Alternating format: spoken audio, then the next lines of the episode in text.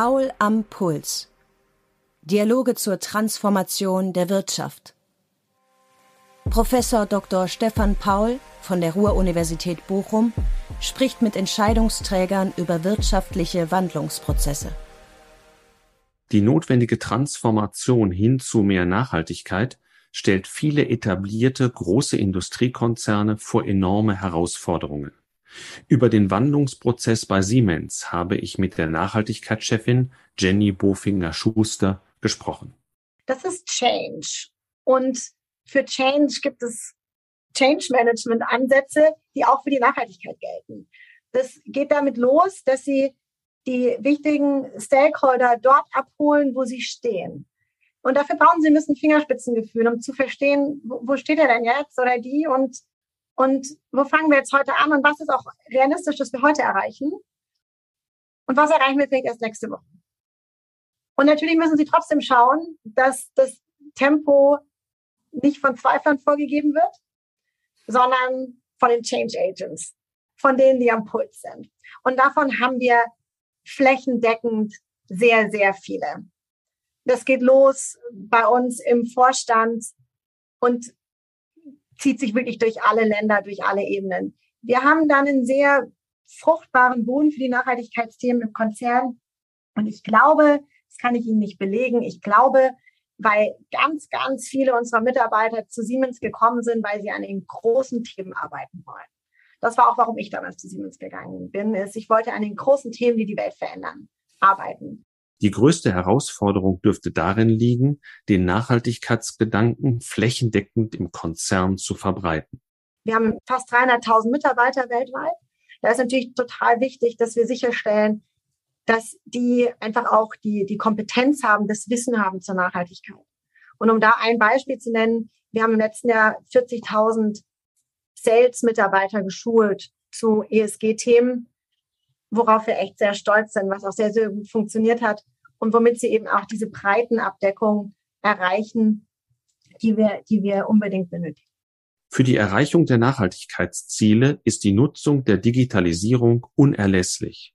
Wir müssen uns daran gewöhnen, dass wir mehr erreichen und dabei weniger einsetzen und vor allem weniger Ressourcen einsetzen.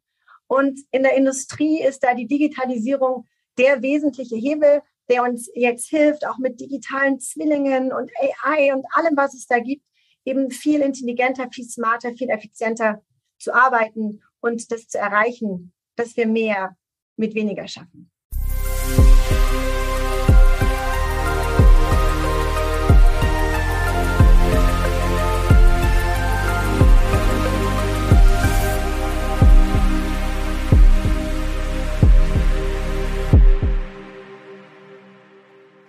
Ja, liebe Frau Bofinger-Schuster, herzlich willkommen zu Paul am Puls. Im Mittelpunkt unseres Podcasts stehen ja langfristige wirtschaftliche Transformationsprozesse. Die Industrie muss sich aufgrund der notwendigen Transformation hin zu mehr Nachhaltigkeit besonders stark wandeln und darauf wollen wir heute zusammen schauen.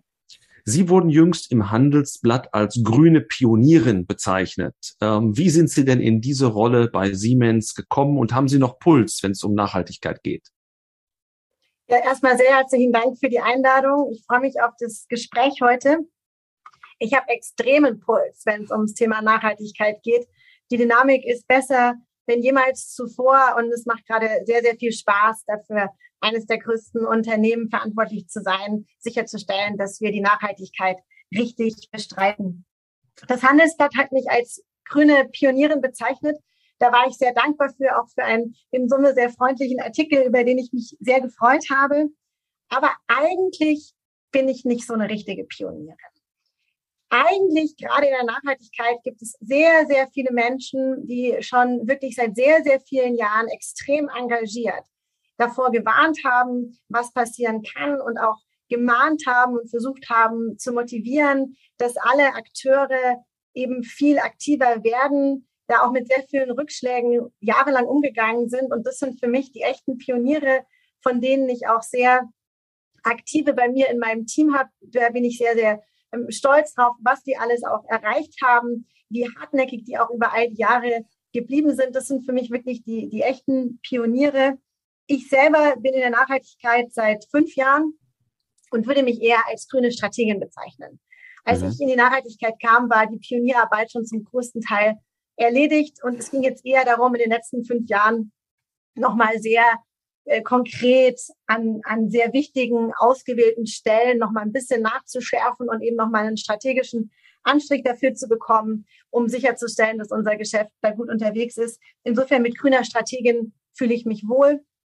Um Ihre Frage zu beantworten, wie bin ich dort hingekommen? Ich bin eigentlich in der Unternehmensberatung groß geworden und habe eben sehr, sehr viele Jahre Strategieberatung auch für Siemens in allen Ländern dieser Welt, in allen Geschäften, die wir haben, betrieben und kannte damit sehr, sehr gut, was wir machen und war damit in der, in der guten Position, um dann die Nachhaltigkeit zu übernehmen. Dann lassen Sie uns auch zur Strategie kommen. Ich würde gerne ein Zitat vorlesen aus Ihrem Internetbereich. Da sagt Siemens nämlich, Nachhaltigkeit ist ein integraler Bestandteil unseres Geschäfts. Es ist in unserer DNA. Wir befähigen unsere Kunden, nachhaltiges Wachstum voranzutreiben und Industrien zu transformieren. Das ist notgedrungen vielleicht zunächst mal abstrakt. Wo liegen denn konkret die Schwerpunkte, um Siemens nachhaltiger zu machen? Also das stimmt. Jetzt, wo Sie das vorlesen, klingt das, glaube ich, sperriger, als es mir lieb ist. Worum es tatsächlich geht, ist, dass für uns die Nachhaltigkeit nichts Neues ist. Wir sind als Unternehmen schon seit unserer Gründung aktiv dabei, an den Innovationen zu arbeiten, die wirklich die Welt auch, auch shapen, die gestalten in einer Art und Weise, dass eben Gesellschaften überall auf der Welt sich weiterentwickeln und mit, mit neuen Innovationen dann anders leben. Und das ist das, was wir meinen mit, es ist in unserer DNA. Also ganz, ganz am Anfang zu unserer Firmengründung hat Werner von Siemens mit seiner Erfindung des Pointer-Telegraphen dafür gesorgt, dass sie auf einmal zwischen Kontinenten kommunizieren konnten. Wenn sie damals eine Nachricht von London nach Indien senden wollten, brauchten sie über 30 Tage und das war ein ganz schönes Abenteuer. Und mit seiner Erfindung konnten sie dieselbe Nachricht dann in 30 Minuten versenden.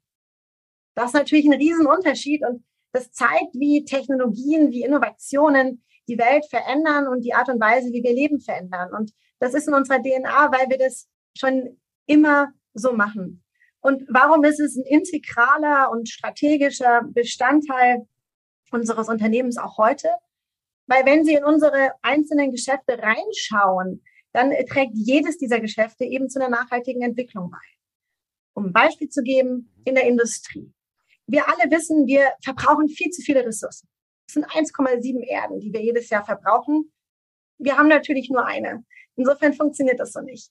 Wir müssen uns daran gewöhnen, dass wir mehr erreichen und dabei weniger einsetzen und vor allem weniger Ressourcen einsetzen. Und in der Industrie ist da die Digitalisierung der wesentliche Hebel, der uns jetzt hilft, auch mit digitalen Zwillingen und AI und allem, was es da gibt, eben viel intelligenter, viel smarter, viel effizienter zu arbeiten und das zu erreichen, dass wir mehr mit weniger schaffen. Mhm. Zu diesem Zusammenhang, der ist ja auch sehr interessant, von Nachhaltigkeit und Digitalisierung kommen wir vielleicht gleich noch. Aber ich habe äh, ebenfalls im Internet gesehen, Sie haben ein Degree-Rahmenwerk. Das ist ein Agronym, äh, das sich aber zu diesem schönen Wort dann zusammenfügt. Äh, was ist der Inhalt dieses Rahmenwerks? Degree ist unsere Nachhaltigkeitsstrategie, die wir vor ziemlich genau einem Jahr auch der Öffentlichkeit vorgestellt haben. Und hinter diesem Degree verbergen sich die sechs Hauptfelder, von denen wir glauben, dass sie am allerwichtigsten sind, um eben für eine nachhaltige Entwicklung zu sorgen. Jeder dieser Buchstaben steht für eines dieser, dieser sechs Themenbereiche. Das D steht für die Dekarbonisierung. Ganz, ganz offensichtlich müssen wir alle gemeinsames erreichen, dass wir die 1,5 Grad Welt noch ermöglichen. Die Zeit dafür ist, ist knapp.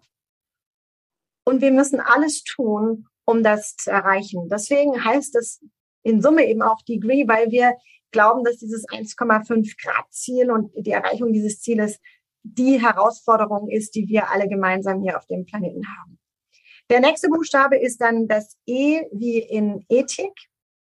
Es ist gerade in der heutigen Zeit ganz, ganz wichtig, dass wir mit allen Stakeholdern, mit denen wir arbeiten, Vertrauen aufbauen. Und auch hier, wenn wir an die Digitalisierung denken, geht es natürlich auch um Cybersecurity. Wie stellen wir den sicheren und verlässlichen Umgang mit Daten dar? Da sind wir natürlich mit einem Portfolio, das mehr und mehr digital wird, extrem aktiv und ein, ein echter Frontrunner. Der nächste Buchstaben ist dann das G. Auf Deutsch ist das jetzt so ein bisschen schwierig, ja. Also wir sind natürlich ein internationales Unternehmen und da ist das auf Englisch. Das G wie in Governance. Mhm. Da geht es darum, wenn Sie jetzt verantwortlich sind für die Nachhaltigkeit in einem großen Konzern, dann müssen wir natürlich schon auch dafür Sorge tragen, dass das alles kontrolliert abläuft, dass wir die richtigen Prozesse und auch die richtigen Tools am Laufen haben, um sicherzustellen, dass das, was wir versprechen, auch eingehalten wird und auch von außen entsprechend getrackt werden kann. Als nächstes Buchstabe kommt das R, das geht auch wieder auf Deutsch, das ist die Ressourceneffizienz. Wir sprachen schon darüber. Ein ganz, ganz wesentliches Ziel ist es, dass wir mit weniger mehr erreichen. Wir versuchen in eine Circular Economy zu gehen, die sogenannte Kreislaufwirtschaft. Das, was im Grunde bedeutet, dass man weniger über materielle Dinge erreicht, sondern dass wir Sachen recyceln können, dass wir sie wiederverwerten können aber auch ganz neue Geschäftsmodelle, dass man Sachen nicht besitzt. Also Sie werden wahrscheinlich nicht mehr so wahnsinnig viele CDs im Schrank haben. Das ist eine Art von Dematerialisierung, die eben Teil dieser Ressourceneffizienz ist und die zeigt auch da wieder, wie die Digitalisierung hier ganz, ganz maßgeblichen Beitrag leisten wird. Und dann die beiden E's noch. Das steht einmal für die Employability und einmal für Equity. Und diese beiden Buchstaben zeigen, dass es wichtig ist, dass wir unsere Menschen, unsere Mitarbeiter, unsere Partner entsprechend auch empowern. Was, was meine ich damit? Ein E steht wirklich für, für Equity. Wir möchten, dass sich bei uns alle unsere Leute wohlfühlen, genauso wie sie sind. Dazu zählt Diversity, aber auch ganz, ganz vieles andere. Es geht schlichtweg darum, dass wenn Sie morgens zur Arbeit kommen, dass Sie sich bei uns wohlfühlen und genauso sein können, wie Sie sind. Und dann eben noch das E in der Employability. Wir sind in einer Welt, die sich extrem schnell verändert. Deswegen sind wir ja auch hier in der Diskussion zum Ampuls sein. Und da geht es wahrscheinlich tatsächlich darum, sicherzustellen, dass unsere Leute am Puls sind. Und zwar zum einen am Puls sind, indem sie auch resilient sind und um mit diesen vielen Veränderungen umgehen zu können, aber eben auch, dass sie die richtigen Weiterentwicklungsmöglichkeiten haben, dass sie die richtigen Trainings haben, um eben dann auch den Weg in diese neue digitalere Welt erfolgreich gehen zu können. Das ist ja nun ein sehr umfangreicher Zielkatalog. Und ich könnte mir vorstellen, dass es vor diesem Hintergrund auch ähm, immer mal, ähm, ja, sagen wir mal, Pilotprojekte vielleicht gibt, an denen man auch besonders deutlich machen kann, in welche Richtung man gehen will. Siemens ist ein sehr großer Konzern. Wenn meine Vorstellung zutrifft von den Pilotprojekten, wie viel gibt es denn im Jahr? Und können Sie vielleicht ein, zwei benennen, damit man mal eine Vorstellung davon bekommt, was Sie besonders stark forcieren? Das ist eine schwierige Frage, weil Sie jetzt bestimmt von mir erwarten, dass ich Ihnen die drei besten Pilotprojekte besten. der letzten drei Jahre aufzählen, die Sie wahrscheinlich auch nicht locker lassen werden. Warum ist es für mich jetzt schwierig, diese Frage zu beantworten? Weil ja bei uns Nachhaltigkeit ein ganz integraler Bestandteil von allen unseren Geschäften ist. Das heißt, mit unseren Forschungs- und Entwicklungsausgaben, die im letzten Jahr im Übrigen so bei knappen fünf Milliarden Euro gelegen sind, fördern wir natürlich sehr viele von Pilotprojekten, die eben in diese Idee von Degree, in die Idee von Dekarbonisierung, in die Idee von Ressourceneffizienz einzahlen. Das ist bei uns sehr stark integriert und sozusagen eine, ein EDA-Pilotprojekt, das in den, in den unterschiedlichen Geschäften passiert. Aber jetzt lassen Sie mich trotzdem versuchen, so meine Lieblingsprojekte mhm. zu finden. Ja. Also eines meiner Lieblingsprojekte ist unser Wasserstoffzug. Es ist so, dass nicht in allen Gebieten äh, der Welt die, die Bahnstrecken komplett elektrifiziert sind. Und an vielen Stellen, auch in, in sehr entwickelten Ländern, wird dann der Streckenabschnitt, der nicht elektrifiziert wird, in, in, wird der Streckenabschnitt, der nicht elektrifiziert ist, mit fossilen Brennstoffen befahren. Und wir haben jetzt eben Züge, die das mit Wasserstoff machen können. Das ist natürlich viel, viel nachhaltiger und das, das Innovativste, was sie, was sie anbieten können. Oder ein anderes Beispiel in der, in der Industrie. Wir werden ja die nachhaltige Welt nicht alleine hinbekommen. Es geht darum, wie wir in einem Ökosystem spielen, wie wir mit unseren Lieferanten zusammenarbeiten. Und da ist es ganz maßgeblich, dass wir uns mit unseren Lieferketten auseinandersetzen.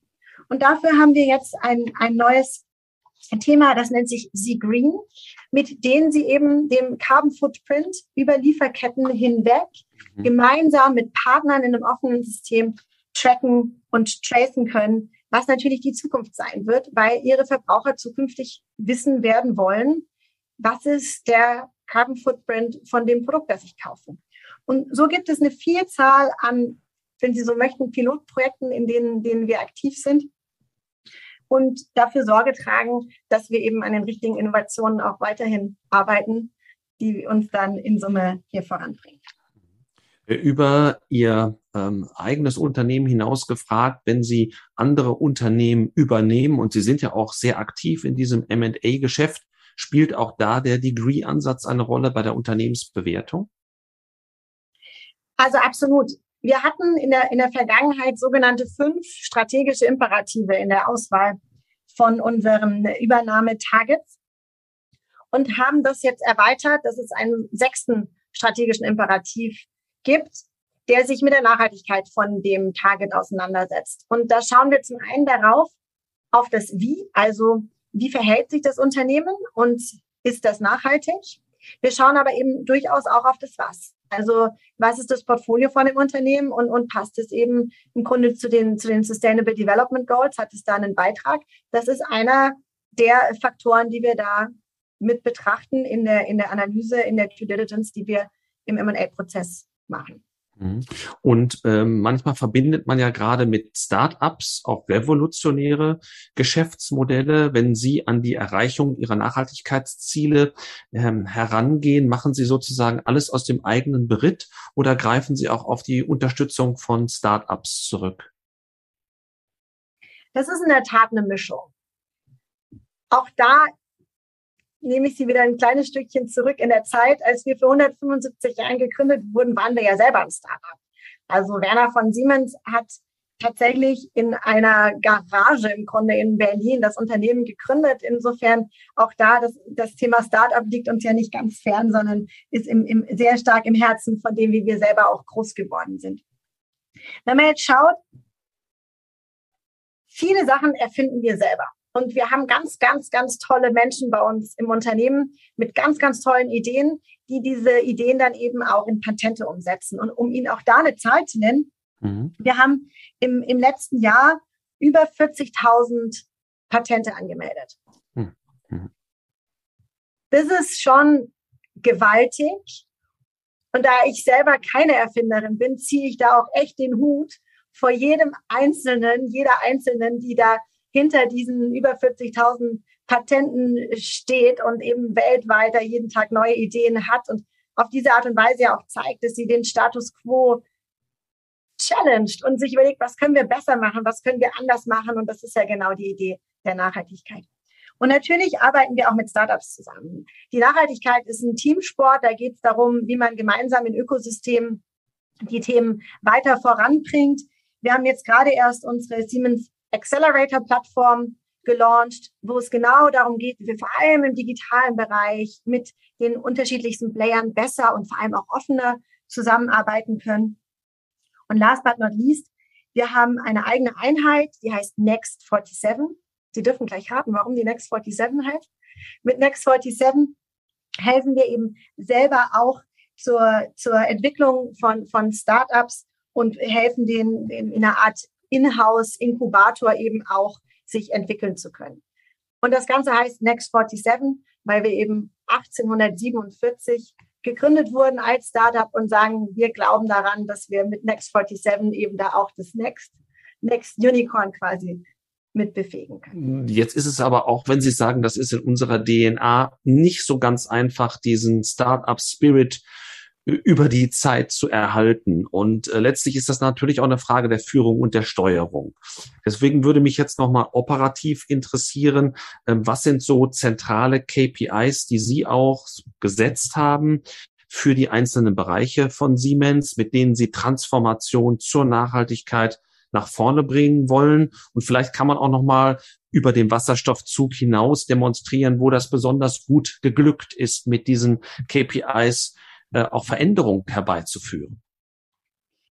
Wir haben für alle die sechs Felder, die wir ja auch in unserem Degree Framework verankert haben, natürlich Ziele hinterlegt, die messbar sind, die auch ambitioniert sind und die vor allem auch der Öffentlichkeit bekannt sind und auch den Progress entsprechend dann getrackt bekommen. Das heißt, jeder kann sehen, wie wir da stehen und ob wir das, was wir da versprochen haben, auch einhalten können. Um Ihnen da einige Beispiele zu geben. Also, beispielsweise in der Dekarbonisierung. Wir haben bereits, bevor das Paris Agreement damals zustande kam, haben wir uns als Siemens dazu schon committed gehabt, dass wir bis 2030 in unseren Own Operations CO2-neutral werden. Wir haben das seither sehr, sehr, sehr stringent weltweit umgesetzt, haben bereits deutlich über 50 Prozent unserer Emissionen einsparen können, auch indem wir unsere eigenen Technologien eben erstmal selber anwenden bei uns im Haus und zeigen, dass das möglich ist.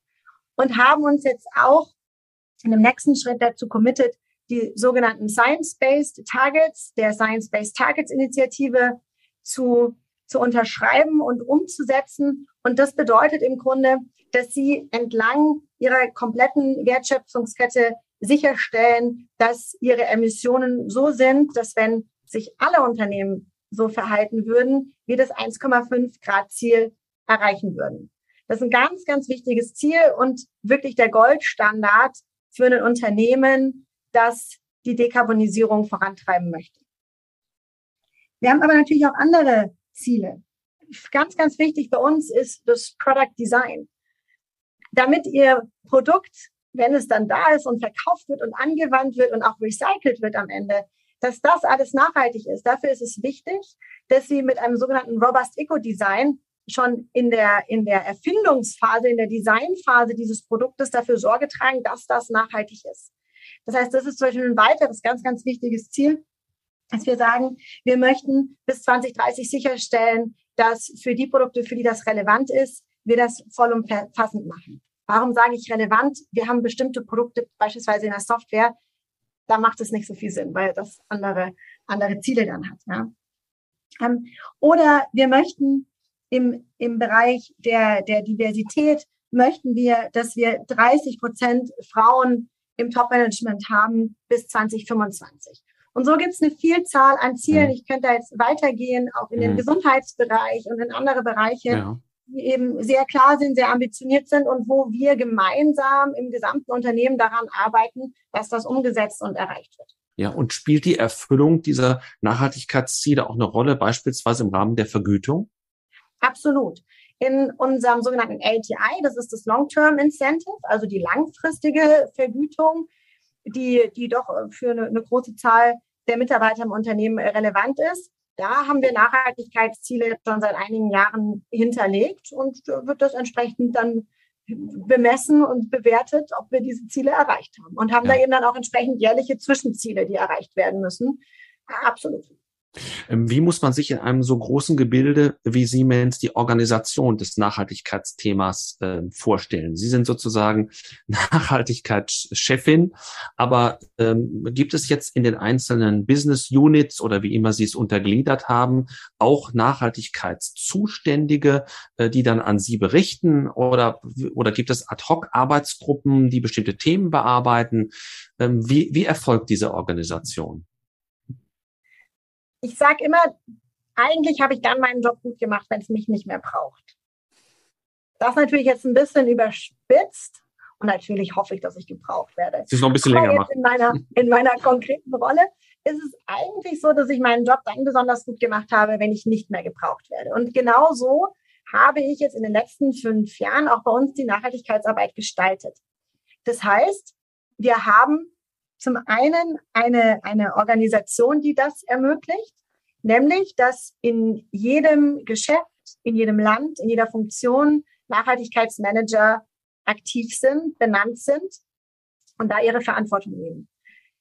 Das nächste, was extrem wichtig ist, ist, dass wir nochmal nachgeschärft haben, dass die Verantwortung für die Nachhaltigkeit bei demjenigen liegt, der die Verantwortung hat. Also wenn Sie jetzt mhm. bei uns äh, ein Geschäft leiten, dann sind Sie natürlich auch für die Nachhaltigkeit in diesem Geschäft verantwortlich. Oder wenn Sie eine Funktion leiten, dann müssen Sie auch dafür Sorge tragen, dass Sie sämtliche Chancen und Risiken im Blick haben und ordentlich managen, die Ihre eigene Funktion betreffen.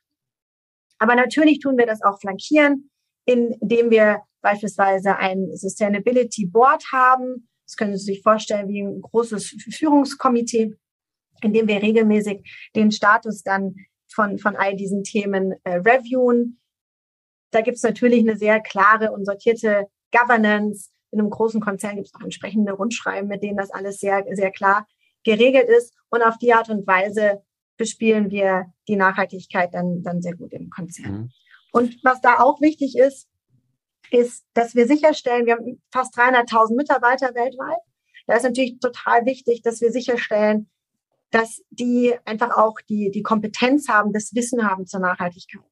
Und um da ein Beispiel zu nennen, wir haben im letzten Jahr 40.000 Sales-Mitarbeiter geschult zu ESG-Themen, worauf wir echt sehr stolz sind, was auch sehr, sehr gut funktioniert hat und womit sie eben auch diese Breitenabdeckung erreichen, die wir, die wir unbedingt benötigen. Ja.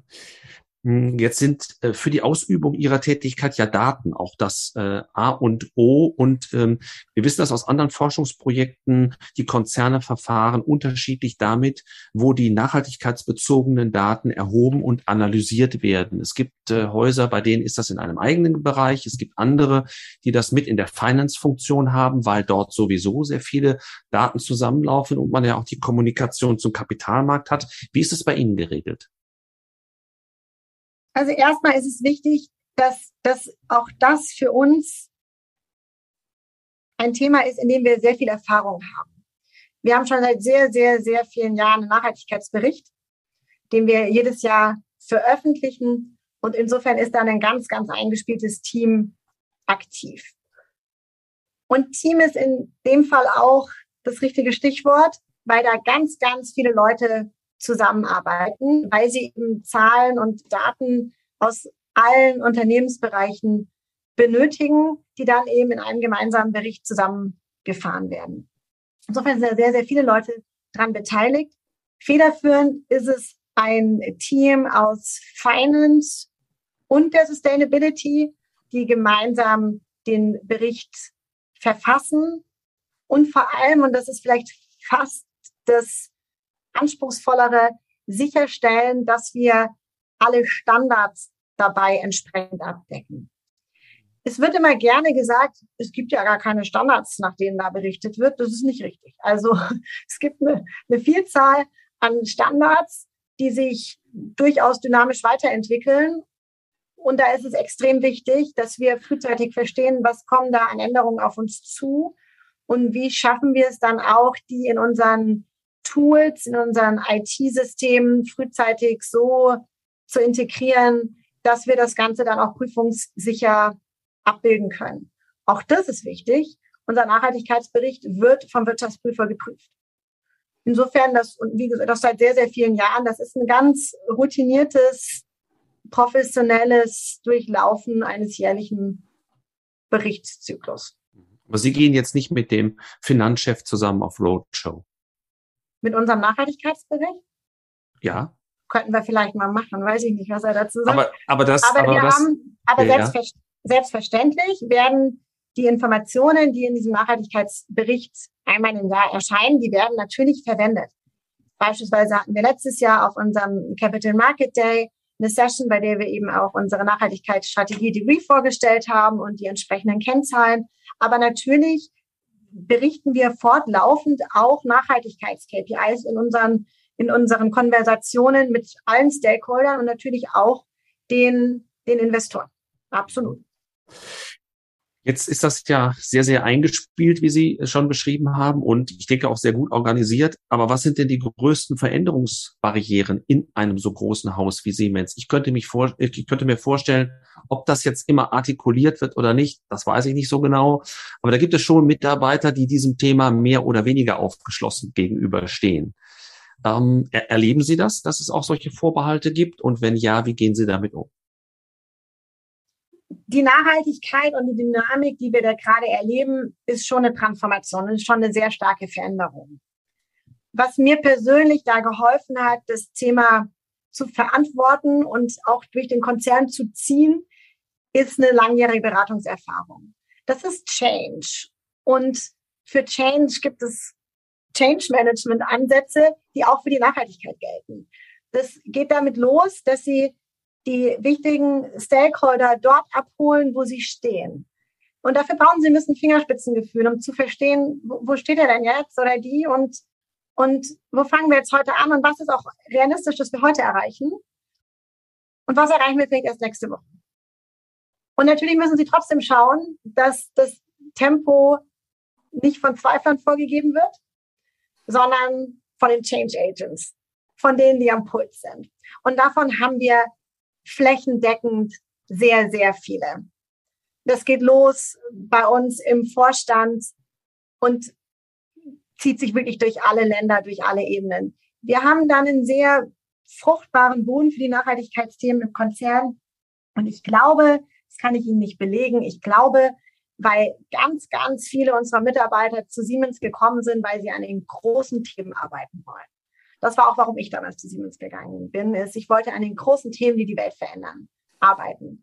Und wenn Sie natürlich das als Mindset haben bei Ihren fast 300.000 Mitarbeitern, dann kriegen Sie Nachhaltigkeitsthemen eigentlich ganz gut verankert. Aber Mindset also, ist auch wenn ich mit Kollegen spreche in anderen Konzernen, muss ich sagen, da bin ich, glaube ich, schon in einer ganz, ganz positiven und konstruktiven Situation mhm. und bin darüber auch sehr zufrieden und glücklich. Gibt es eigentlich auch Mitarbeiterbefragungen, die dieses Thema mit adressieren? Also Mitarbeiterzufriedenheit. Ja, das ist eine gute Frage, ob wir explizite Nachhaltigkeitsfragen in den Mitarbeiterbefragungen haben. Weiß ich nicht, müsste ich mal gucken. Weiß ich tatsächlich nicht. Wäre ja interessant, da sozusagen, wenn, wenn das anonym auch gemeldet werden kann, mehr oder weniger Zustimmung zu erfahren. Das äh, hilft einem ja auch auf jeden Fall weiter.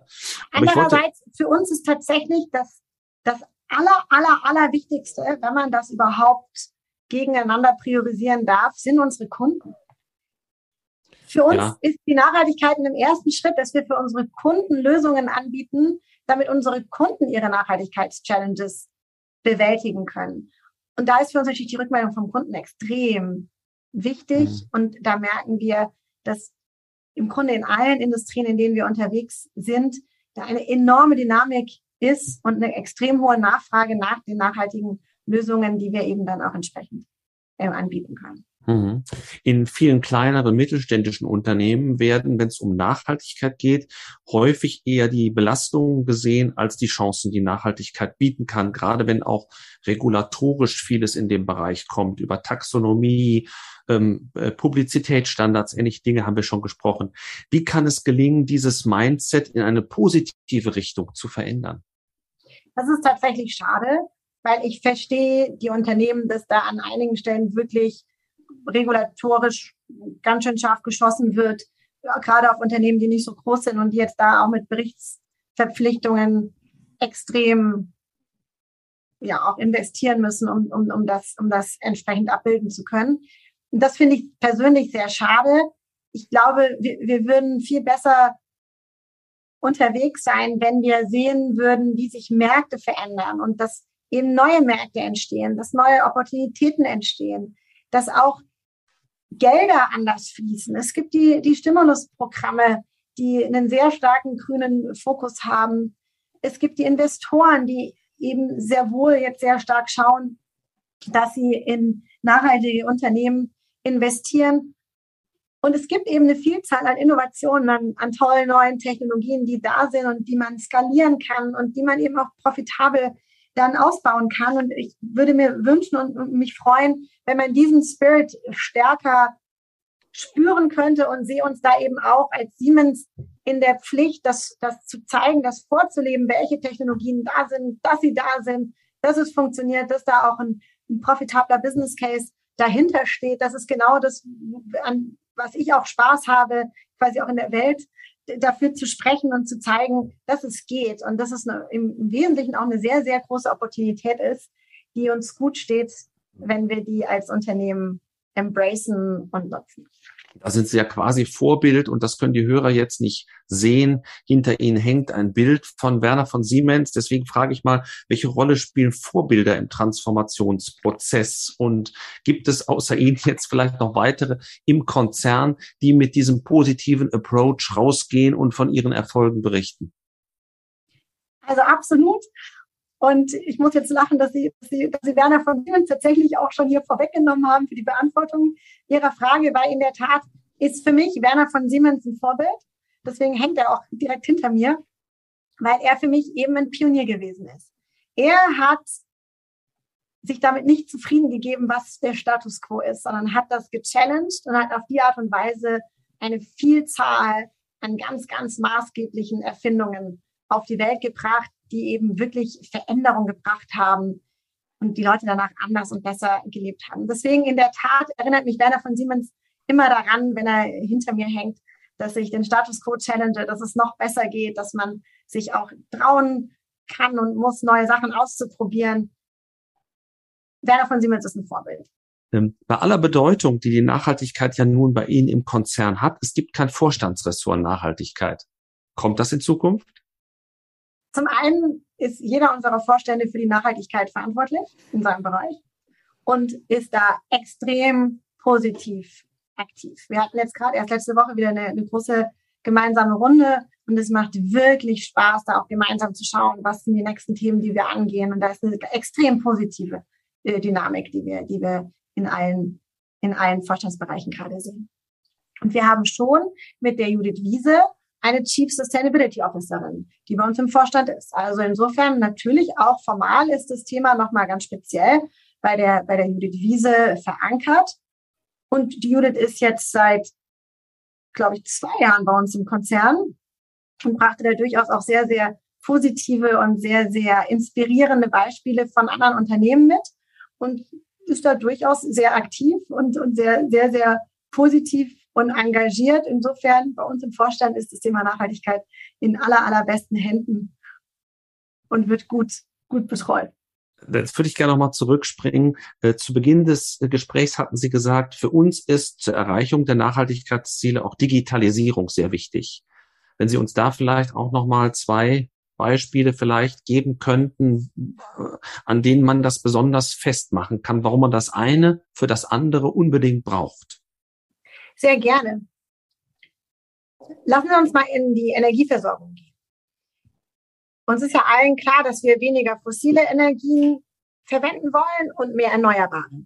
Wenn Sie jetzt aber erneuerbare Energien einsetzen, ist das für die Netze gar nicht so einfach, weil sie haben viel stärkere Schwankungen. Es ist auch weniger gut vorhersehbar. Wenn Sie an Solarenergie denken, scheint jetzt die Sonne, scheint sie nicht. Wenn sie scheint, kommt da auf einmal ganz, ganz viel Energie ins Netz rein. Und dafür brauchen Sie intelligente und auch dezentrale Netze. Dafür brauchen Sie die Digitalisierung, dass das Netz intelligent genug ist, damit umzugehen. Oder Sie wollen ja vielleicht auch, um bei den Netzen zu bleiben, ich weiß nicht, ob Sie vielleicht selber auch Photovoltaik auf dem Dach haben, dann möchten Sie ja auch nicht nur Strom konsumieren, sondern Sie können jetzt auch als Privatperson Strom produzieren und in diese Netze einspeisen. Und auch dafür brauchen Sie wieder digitale Technologien, um das möglich zu machen. Also insofern da brauchen Sie definitiv die, die Digitalisierung oder auch im Gebäude. Also wenn Sie ein Gebäude heute managen, dann haben Sie das absolut digital und können auf die Art und Weise die Energieeffizienz im Gebäude optimieren, indem Sie viele Sachen automatisieren, indem Sie an, an vielen Stellen natürlich eine Sensorik haben, die sieht, ist jetzt da jemand im Raum oder nicht gleichzeitig misst, wie ist denn jetzt die Luftqualität, wie ist denn jetzt die Temperatur in dem Raum und, und vieles andere. Und dieses Gebäudetechnik-Beispiel zeigt eben auch ganz schön, zum einen sparen sie natürlich Energie und damit Emissionen, was sehr wichtig ist, weil die Gebäude extrem viele Emissionen verursachen. Aber zum anderen trägt es natürlich auch dazu bei, dass sich die Menschen in dem Gebäude wohler fühlen, weil sie eine, ein besseres Klima haben, bessere Luftqualität. Deswegen, das ist das Schöne an den Nachhaltigkeitsthemen, dass das in der Regel so ein bisschen Hand in Hand geht, dass das, was eben für die Umwelt gut ist, ist auch gut für die Menschen. Und ich bin eben auch davon überzeugt, ist auch gut für ein profitables Geschäft. Jetzt würde ich vor dem aktuellen Hintergrund ganz gern noch die Frage stellen, das Stichwort Lieferketten fiel ja schon. Ähm, ob die Lieferkettenprobleme, die wir allgemein in der Wirtschaft sehen, nach Corona und verschärft dann nochmal nach dem Kriegsausbruch in der Ukraine, ob diese Lieferkettenprobleme auch der Realisierung ihrer Nachhaltigkeitsziele im Wege stehen oder ob sie sie vielleicht sogar in gewisser Weise befördern, weil man sich auch von den Lieferanten her neu aufstellen muss.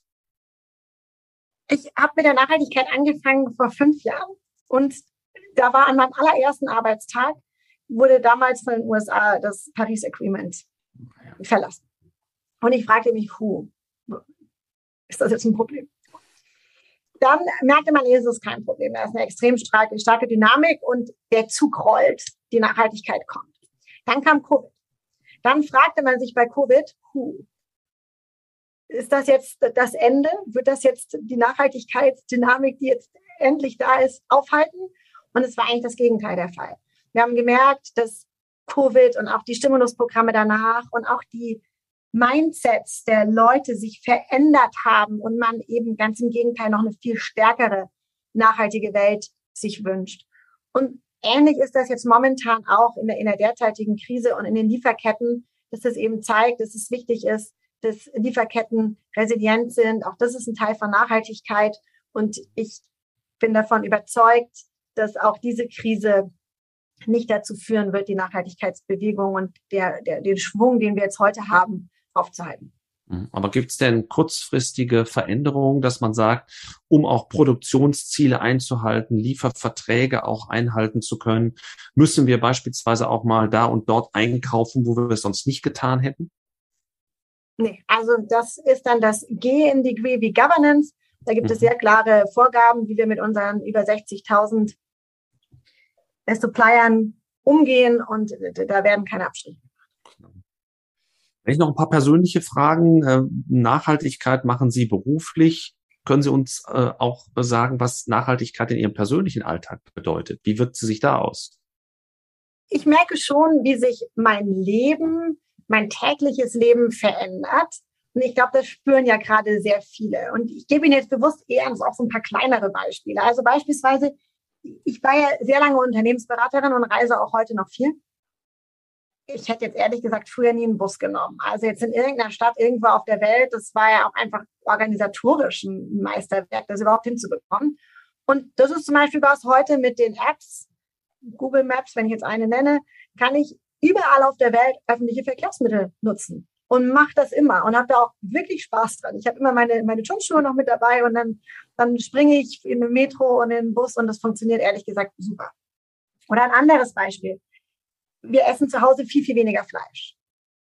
Es gibt in der Zwischenzeit so gute Produkte, die einfach so lecker auch sind und die auch ehrlich gesagt ein bisschen einfacher sind. Ich arbeite ja auch sehr viel und muss gleichzeitig noch die Familie wie soll ich sagen, füttern und darf sie nicht verhungern lassen. Die Sachen halten sich auch viel länger als frisches Fleisch. Insofern, das ist auch viel, viel einfacher in meinem, in meinem Arbeitsablauf zu Hause.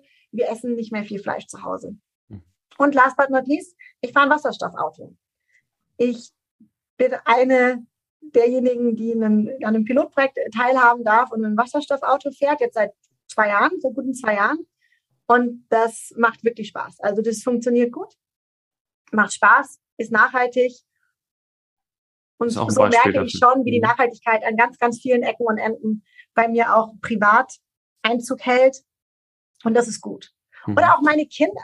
Also meine Kinder verstehen das total mit den erneuerbaren Energien. Die waren vier oder fünf, als sie mir erklärt haben, wie das Windrad jetzt Strom macht und dass das gut ist und dass die Sonne auch Strom machen kann. So nimmt man ja auch die neue und nächste Generation schon mit und, und lebt denen einfach auch Sachen vor, die dann ganz selbstverständlich sein werden.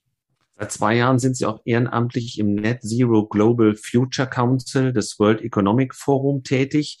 Gibt es äh, mitwirkende Nationen, die Sie in Bezug auf die Implementierung von Nachhaltigkeit besonders beeindrucken in diesem Kreis? In der Nachhaltigkeit ist es ja wirklich wichtig, dass alle zusammenarbeiten. Insofern mich beeindruckt ehrlich gesagt jedes Land, das sich ein Ziel setzt, auch im Rahmen seiner Möglichkeiten und hier mitmacht. Wir haben alle ein gemeinsames Ziel und es ist wichtig, dass da alle dran teilnehmen. Ich tue mir jetzt da schwer, ein, ein einzelnes Land hervorzuheben. Und was ja vor allem wichtig ist, ist, dass wir es schaffen, viel stärker diese internationale Vergleichbarkeit auch zu schaffen. und eben nicht über einzelne Länder Vorgaben das versuchen zu erreichen, sondern dass wir eben sicherstellen, dass da auch eine gewisse Balance zwischen den Ländern ist und, und wir eben vor allem auch als Unternehmen vor internationalen Standards stehen. Insofern finde ich es besonders gut, dass jetzt vermehrt an internationalen Standards gearbeitet wird. Das ISSB ist da zum Beispiel ein Beispiel, das eben einen sehr internationalen Ansatz verfolgt und im Grunde die IFRS der Nachhaltigkeit erstellen möchten. Das ist ein ganz schön schwieriges Unterfangen und es ist ein ganz schön wichtiges Unterfangen. Und das ist vielleicht so eine Initiative, die ich auch momentan hervorheben möchte, auf die ich wirklich hoffe, dass sie Großes zustande bringen wird. Unsere Studierenden, die in absehbarer Zeit dann auch ins Berufsleben eintreten wollen, fragen sich auch gerade angesichts der sich immer schneller wandelnden Rahmenbedingungen, ähm, was sind die Eigenschaften, was sind die Kompetenzen, die ich mitbringen muss, um auf dem Arbeitsmarkt der Zukunft zu bestehen? Äh, wo würden Sie äh, diese äh, neuen, vielleicht sind es ja auch die alten Eigenschaften sehen? Wo müssen sich Universitäten gegebenenfalls auch aus Ihrer Sicht verändern? daran merkt man ja, dass man alt wird, dass man dann sich fragt, was müssen denn die heutigen Studenten auch irgendwie anders, anderes mitbringen als das, was ich selber damals mitgebracht habe. Und da mag ich natürlich jetzt fürchterlich gebiased sein mit meiner eigenen persönlichen Vergangenheit, aber ich glaube, es, es geht wirklich darum, dass sie die Basics mitbringen. Es geht darum, dass sie neugierig sind, dass sie die richtigen Fragen stellen, dass sie im Zweifel mehr Fragen stellen am Anfang als Antworten geben, dass sie zuhören, dass sie in der Lage sind, sich eine eigene Meinung zu bilden, dass sie aus einer Vielzahl von Informationen in der Lage sind, Komplexität rauszunehmen und eine Konklusio zu ziehen, sich eine Meinung zu bilden und dass sie dann zu ihrer eigenen Meinung auch, auch stehen. Ich glaube, das ist total wichtig und ich bin mir nicht sicher, ob in der, in der Generation, die auch sehr stark über Social Media beeinflusst wird, ob es da nicht noch wichtiger ist, dass einfach die Studierenden auch authentisch bleiben und zu sich selber stehen und sich nicht davon abhängig machen, ob sie nun geliked werden oder nicht, sondern dass sie zu sich selber stehen und dabei natürlich ihre Stärken weiter ausbauen ihre Schwächen weiter schwächen. Aber in Summe authentisch bleiben, neugierig bleiben, Fragen stellen und auf die Art und Weise ihren Beitrag zur, zu, einer, zu einer besseren Welt dann auch beitragen. Dann kommen wir schon zum letzten Punkt, zur letzten Frage, die eigentlich keine Frage ist, sondern die Bitte um eine Satzergänzung. Wir haben sehr viel gesprochen über Transformation, Transformation zu mehr Nachhaltigkeit. Wenn es jetzt einen Satz gäbe, der würde beginnen mit Transformation, dann käme ein Gedankenstrich. Wie würden Sie ergänzen? Transformation bedeutet, am Puls zu bleiben ein wunderbares Motto für unseren Podcast. Liebe Frau Bofinger-Schuster, herzlichen Dank, dass wir Ihren Puls heute fühlen durften. Und wie Sie es zu Beginn schon gesagt haben, man merkt, er geht bei dem Thema hoch.